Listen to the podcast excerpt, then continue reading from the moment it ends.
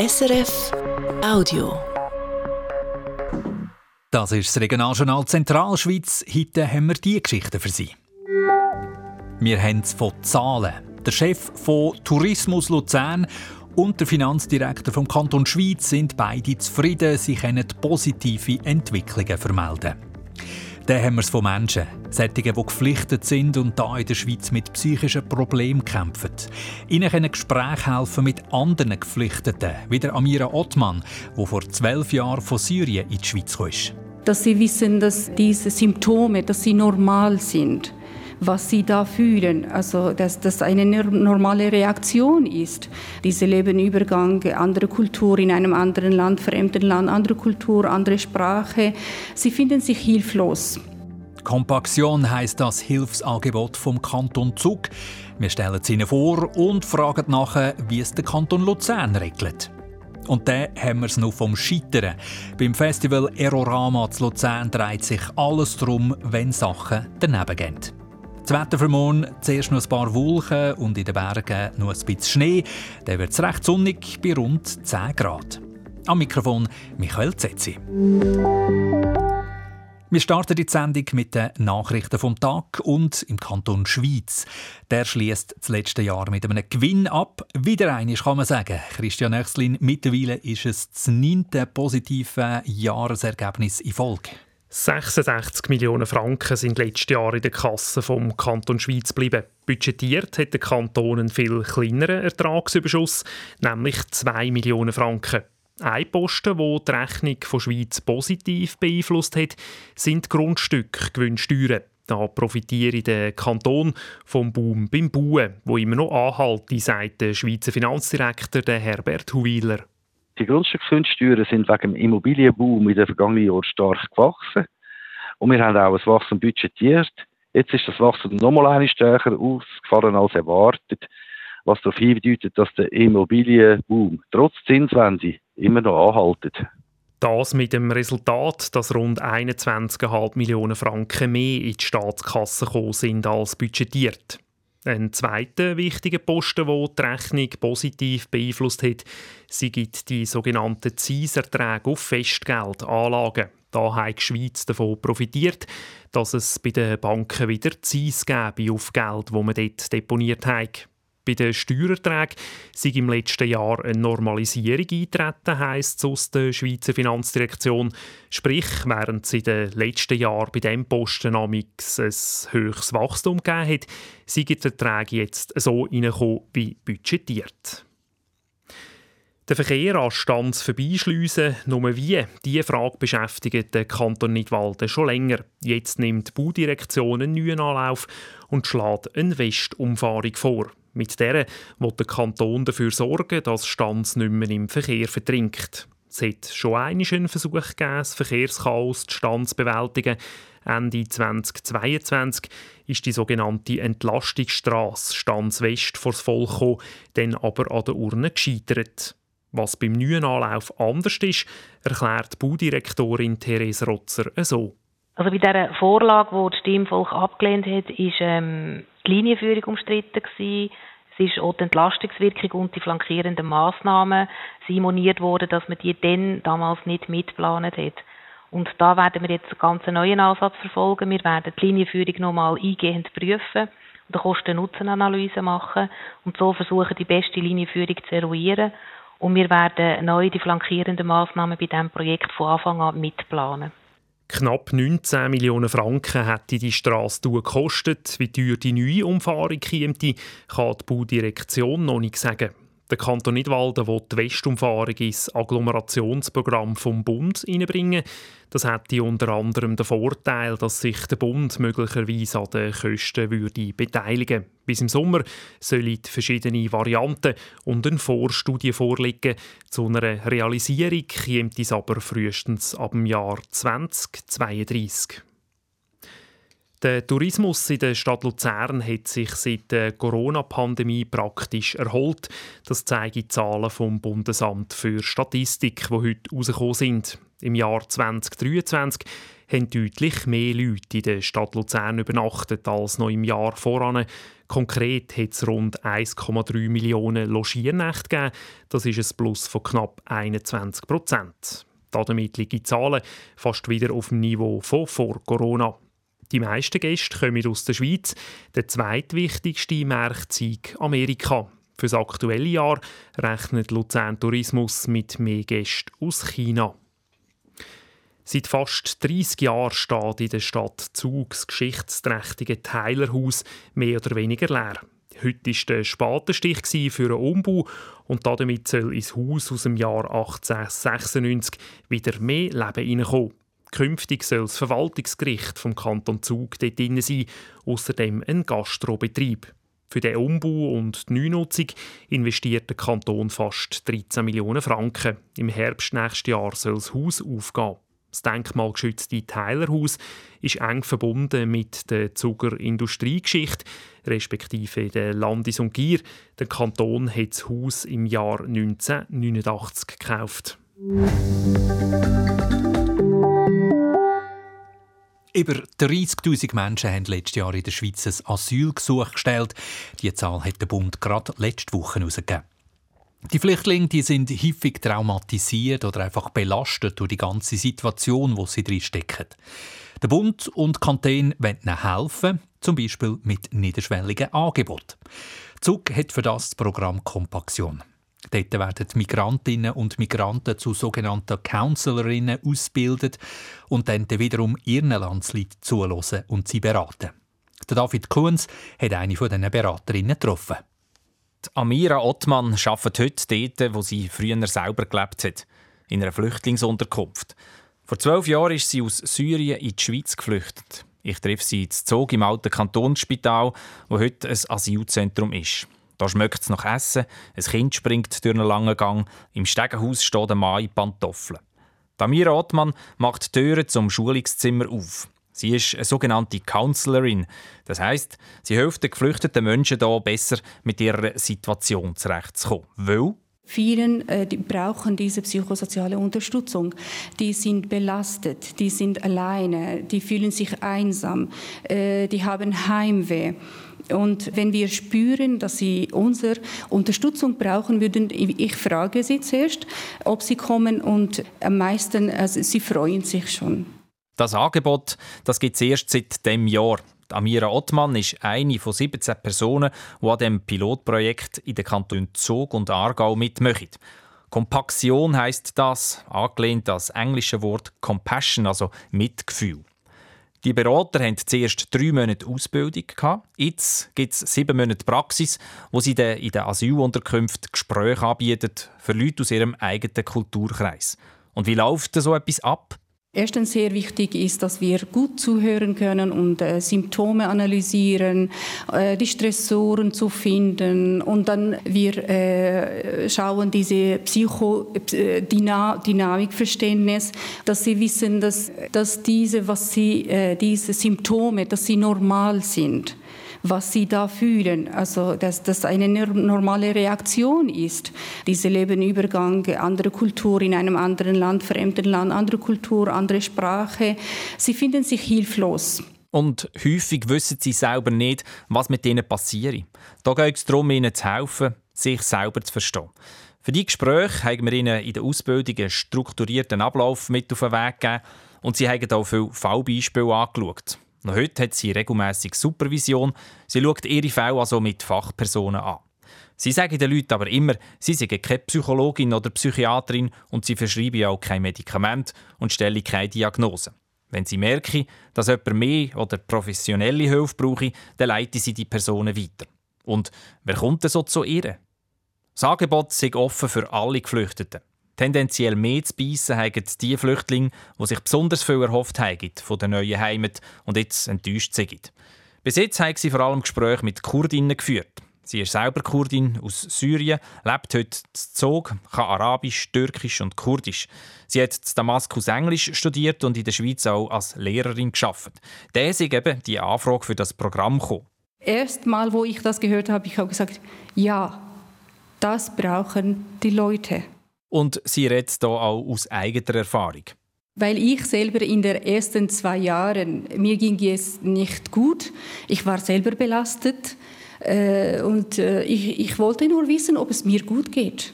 Aber zu einem Psychologen wollte ich nicht, obwohl ich sehr gut Englisch äh, sprechen kann. Aber ich wollte auf, auf Muttersprache das machen, weil die Gefühle sind dann anders, wenn man das auf Muttersprache spricht.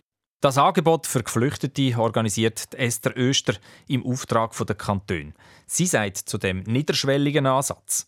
Unser Ansatz tut nicht pathologisieren und geht davon aus, den Leuten geht es zwar nicht gut, weil sie sind psychisch belastet, aber eigentlich, weil die Lebensumstände schwierig sind. Und man geht auch davon aus, die haben viele Ressourcen. Sie hatten 130 Bewerberinnen und Bewerber, die als Berater arbeiten wollten. Sie haben vor allem hochqualifizierte Leute ausgewählt, die auch ähnliche Erfahrungen gemacht haben wie die, die sie ihnen helfen sollten. Es ist also auch eine Art Berufsintegrationsprojekt. Die Counselor sind angestellt und kommen den Praktikumslohn über. Das Programm läuft jetzt mal als Pilotversuch und kostet 700.000 bis zu einer Million Franken im Jahr. Neben Bund und Kanton zahlen auch Private und Stiftungen daher. Das Programm, das die Counselor damit arbeiten, das ist in Afghanistan entwickelt worden. Dort hat man aus der Not eine Tugend gemacht. In den Krisen, wo man in den Krisengebieten, in den Nothilfegebieten, wo man wenig, wo man wenig Ressourcen hat an Personal und anderen, muss man, muss man Wege finden, wie man trotzdem, man, man hat ja das Fachwissen, wie man das zugänglich macht und, und quasi auch ähm, breit zugänglich macht. Jetzt läuft das Programm also auch in der Schweiz. Amira Ottmann, die damit arbeitet, sagt, sie sei sehr froh über diesen Job und sie habe auch schon erste Erfolgserlebnisse gehabt. Also gestern habe ich ein Counseling-Gespräch gehabt und sie hat wirklich sehr laut geweint. Sie hat gesagt, ja, ja, das ist es, das ist es. Sie, vorher hat sie immer gesagt, ich, ich weiß es nicht, ich verstehe nicht, ich weiß es nicht. Ich habe Angst, aber ich weiß es nicht, warum.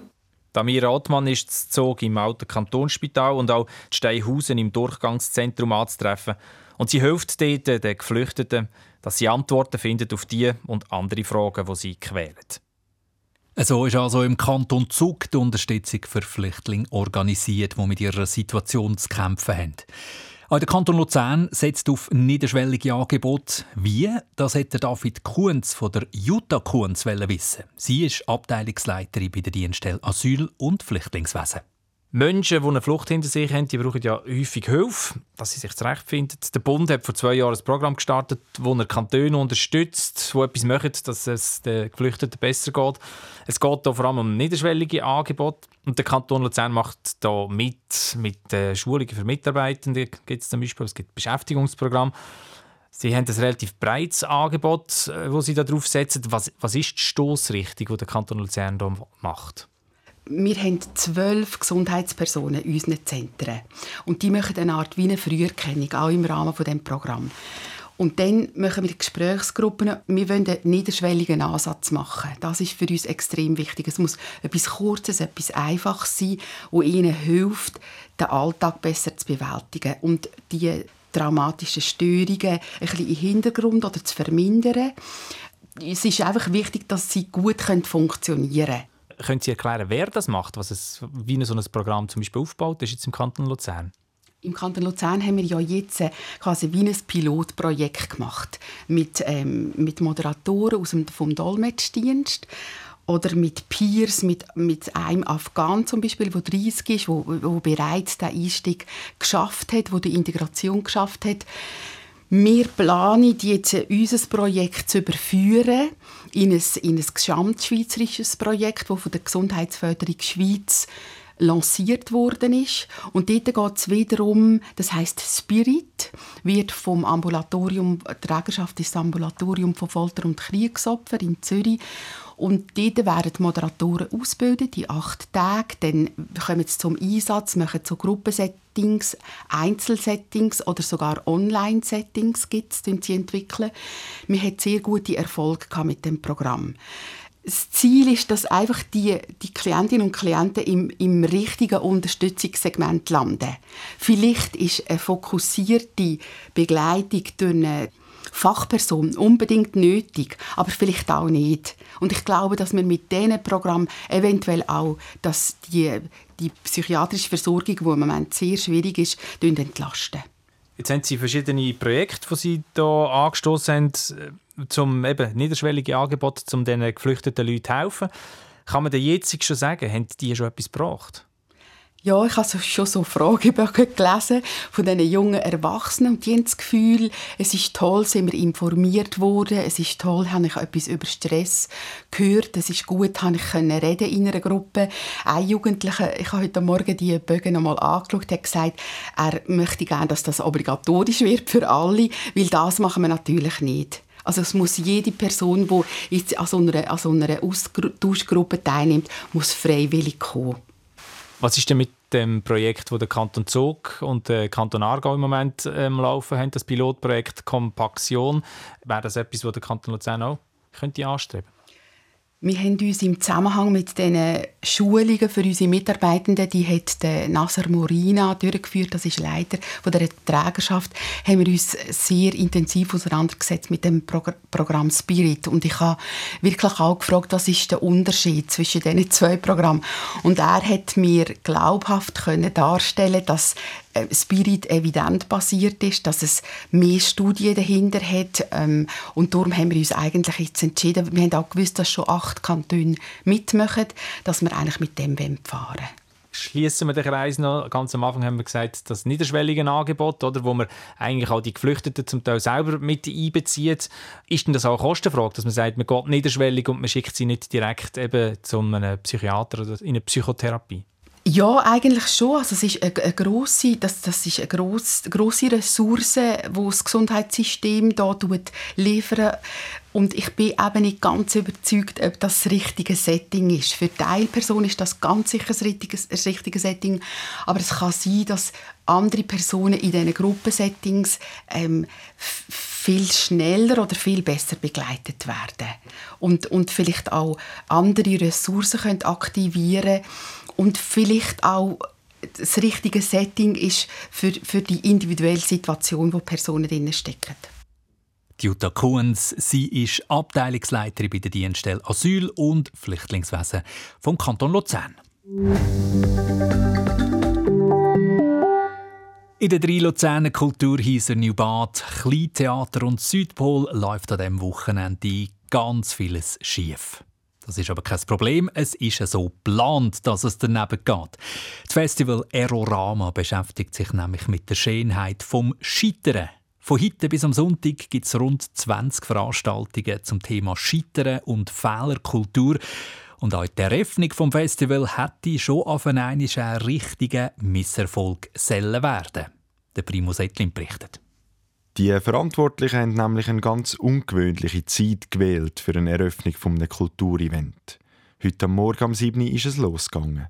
Trotz der ungewohnten Uhrzeit haben sich heute Morgen dann doch ungefähr 20 Leute ins Foyer vom Kleintheater zu Luzern verirrt und haben an den Organisatorinnen und Organisatoren vom Erorama zugelost.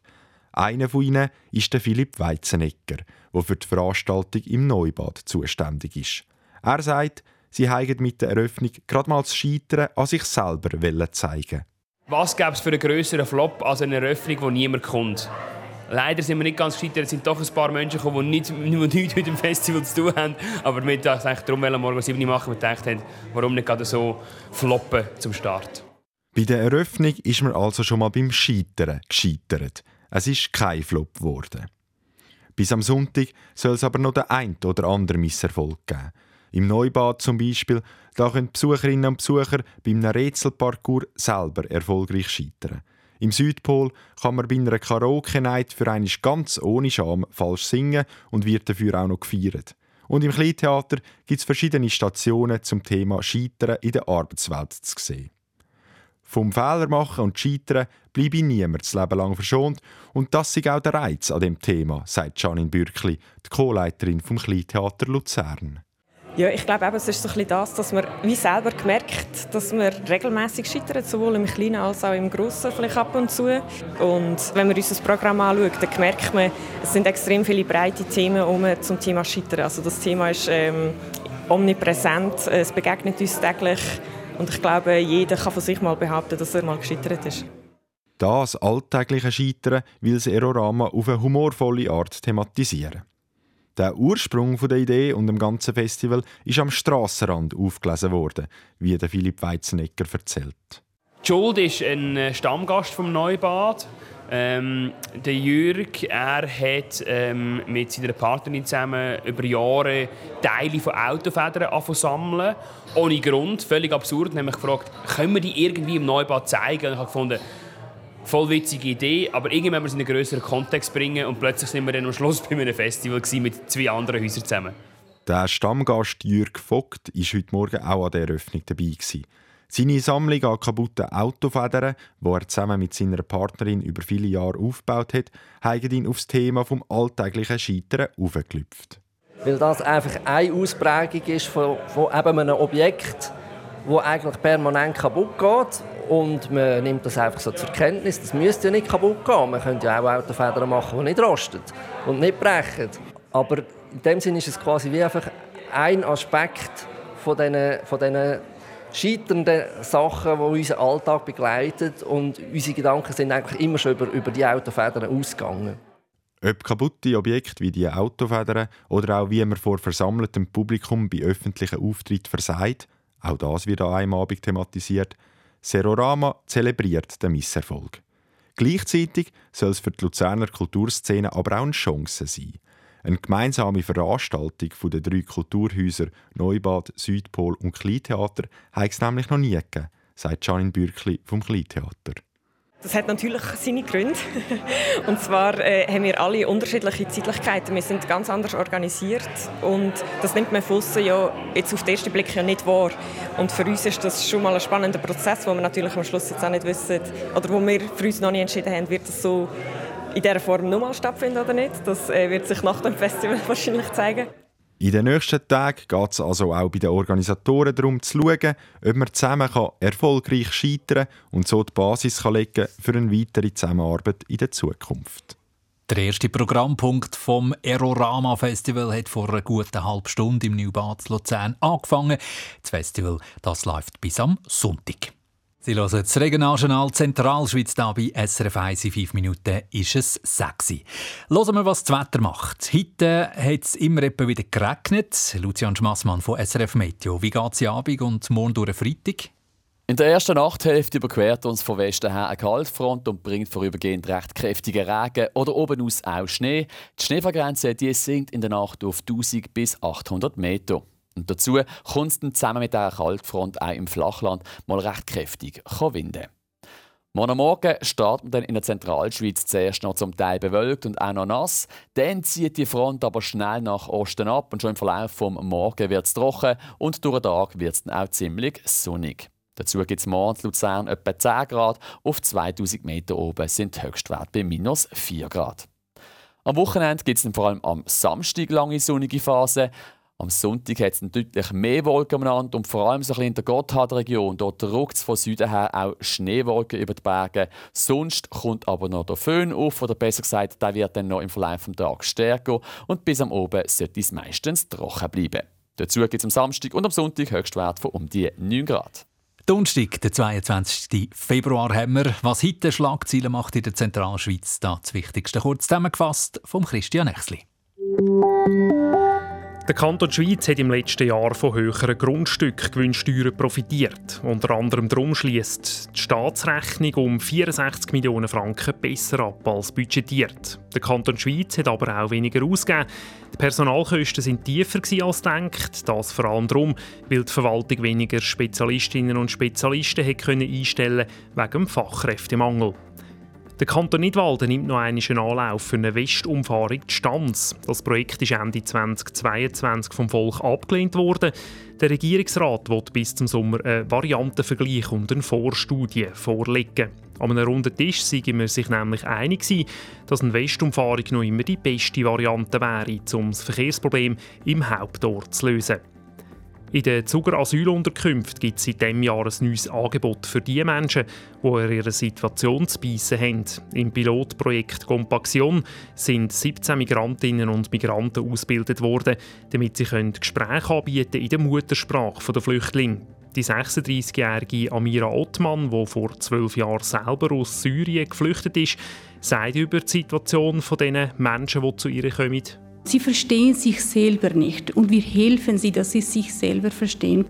Das Projekt läuft im Kanton Zug und im Kanton Aargau und wird vom Bund, den Kantonen und von Dritten finanziert. In den Luzerner Kulturhäusern Neubad, Kleintheater und Südpol hat heute das Erorama Festival angefangen. Bei dem Festival geht es ums Scheitern und um die Fehlerkultur im alltäglichen Leben. Bis am Sonntag finden rund 20 Veranstaltungen statt. Zwangspause für die Luzerner Langläuferin Nadine Fendrich. Wegen einer Operation muss sie die aktuelle Saison unterbrechen. Grund dafür sind Herzrhythmusstörungen, die zwar gutartig sind, aber auf ihre Leistung drücken. Sie wird bei den letzten Weltcuprennen der Saison aber wieder am Start sein. So viel für heute vom Regionaljournal Zentralschweiz. Die Sendung zusammengestellt hat Christian Echsli. Mein Name ist Michael Zetzi.